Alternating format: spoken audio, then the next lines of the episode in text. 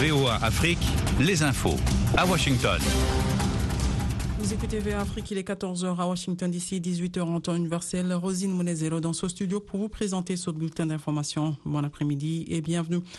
Au Soudan, des raies aériens et des explosions ont de nouveau frappé Khartoum lundi avant l'entrée en vigueur prévue en soirée d'un cessez-le-feu d'une semaine entre l'armée et les paramilitaires pour laisser passer civils et aide humanitaire. Les deux camps ont annoncé un par communiqué vouloir respecter cette trêve saluée par l'ONU et l'Union africaine. Mais depuis le début de la guerre, le 15 avril, une dizaine de cessez-le-feu ont été promis et aussitôt violés. La guerre au Soudan a déjà fait plus d'un million de déplacés et de réfugiés et si elle se poursuit, avertit l'ONU, un million de Soudanais supplémentaires pourraient se réfugier dans les pays voisins. Le Burkina Faso a de nouveau été endeuillé dimanche par une attaque de djihadistes présumés qui ont tué une quinzaine de civils, majoritairement des bergers dans l'est du pays, près du Togo et du Bénin, ont indiqué lundi des sources sécuritaires et locales. Au total, quelques 70 civils sont morts sur la semaine écoulée dans diverses attaques qui ont visé plusieurs régions du pays. Dimanche, plusieurs dizaines de terroristes ont attaqué les quartiers périphériques de Kompienga, chef-lieu de la province éponyme faisant une quinzaine de morts, a indiqué un habitant. Par ailleurs, dans le nord du Burkina, le village de Nongferré, dans la province du Yatenga, a été la cible d'une attaque des groupes armés le vendredi. Le bilan non officiel fait état de 25 personnes qui ont été tuées, parmi lesquelles des femmes, des enfants et des vieillards.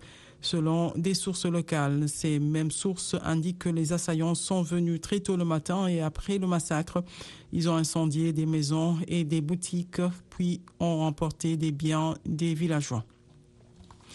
En RDC, l'épiscopat a condamné lundi la répression policière samedi à Kinshasa contre des partisans de l'opposition qui qui manifestaient notamment contre la vie chère où l'indignation est vive depuis. La police a reproché aux manifestants de ne pas avoir respecté l'itinéraire établi par le gouverneur de la ville de Kinshasa, Gentili, Gobila. Selon elle, cette manifestation devait se tenir dans le nord de la capitale, tandis que les manifestants se sont rassemblés dans un quartier déshérité du centre-ouest. Toujours en RDC, les évêques catholiques ont, sont les nommés accusés dimanche des responsables politiques congolais d'instrumentaliser un conflit communautaire qui a fait des centaines de morts dans l'ouest du pays. Ces violences communautaires ont débuté en juin dernier dans le territoire de Kwamut, province de Maingombe autour d'un conflit foncier entre les Teke et les Yaka venus s'installer après eux à l'issue des visites pastorales, des témoignages recueillis auprès des différentes couches de la population.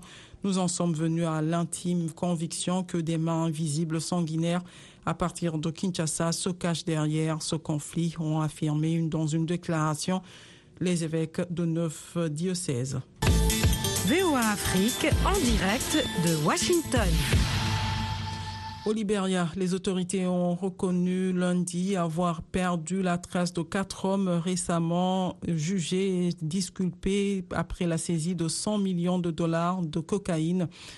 Un jugement qui a choqué jusqu'au ministre de la Justice. Le jugement prononcé par un jury populaire a d'autant plus surpris que le tribunal a ordonné la restitution aux suspects de 200 000 dollars saisis lors de l'opération. La décision du tribunal fait du Libéria la risée internationale, a réagi le ministre de la Justice. Une réunion du G20 sur le tourisme a débuté lundi sous haute sécurité au Cachemire administré par l'Inde et dont l'organisation sur ce territoire contesté a été condamnée par la Chine et le Pakistan. L'organisation de la réunion du G20 doit durer trois jours. La partie administrée par l'Inde a connu plus de trois décennies de troubles qui ont fait des dizaines de milliers de morts. Le Cachemire est une destination très paisible, a affirmé Amitabh Kant, un représentant de l'Inde au G20. Soyez au cœur